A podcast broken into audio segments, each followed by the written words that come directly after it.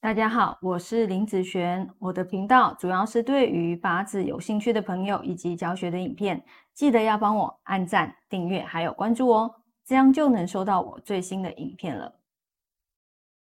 好，接下来分享今天的题目哈。今天的题目是“流年大于一切”哦。其实这句话在我初学八字命理的时候，在书本上就已经有看到这句话了哦，所以。这句话在告诉你什么啊？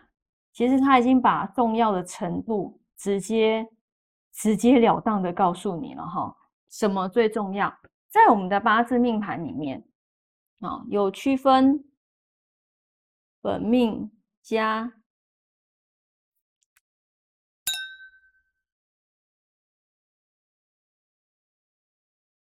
大运加流年，对不对？那他说的流年大于一切的意思是，他的优先顺序必须是先参考流年，再参考大运，再参考本命。他的优先顺序是这样诶，第一个在这里耶，你有没有发现他已经告诉你了？所以如果你的重心还是放在本命。大于大运大于流年的时候，哎，你有没有发现，其实你跟看法是相反的。你的重点如果是以下面这个本命大于大运大于流年，基本上一定是以宿命论的为主，因为你重的是什么？本命这一块。好，流年对你来讲，其实重点它就。没有那么重要了。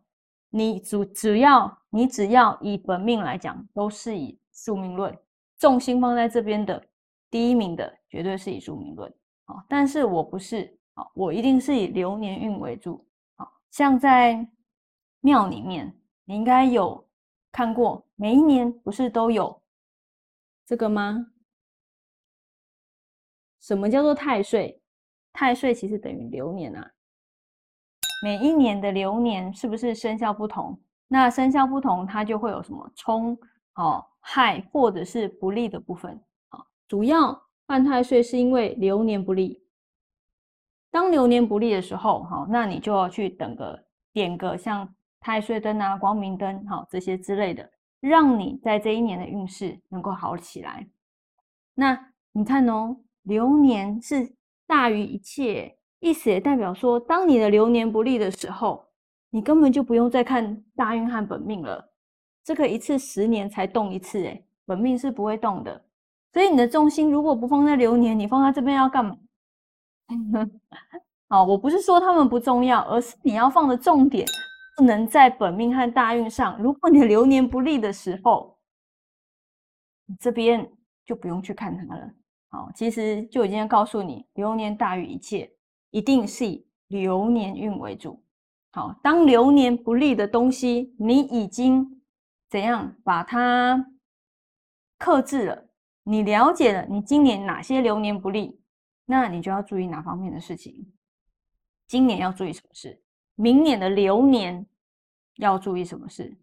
啊，这个才是你当下对你来讲你能看得到的东西，对不对？啊，不要再以宿命论为主了啦！